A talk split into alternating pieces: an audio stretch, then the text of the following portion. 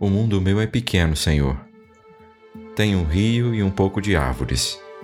Nossa casa foi feita de costas para o rio. Formigas recortam roseiras da avó.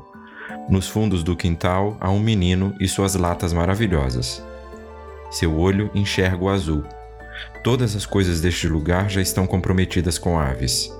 Aqui, se o horizonte enrubesce um pouco, os besouros pensam que estão no incêndio.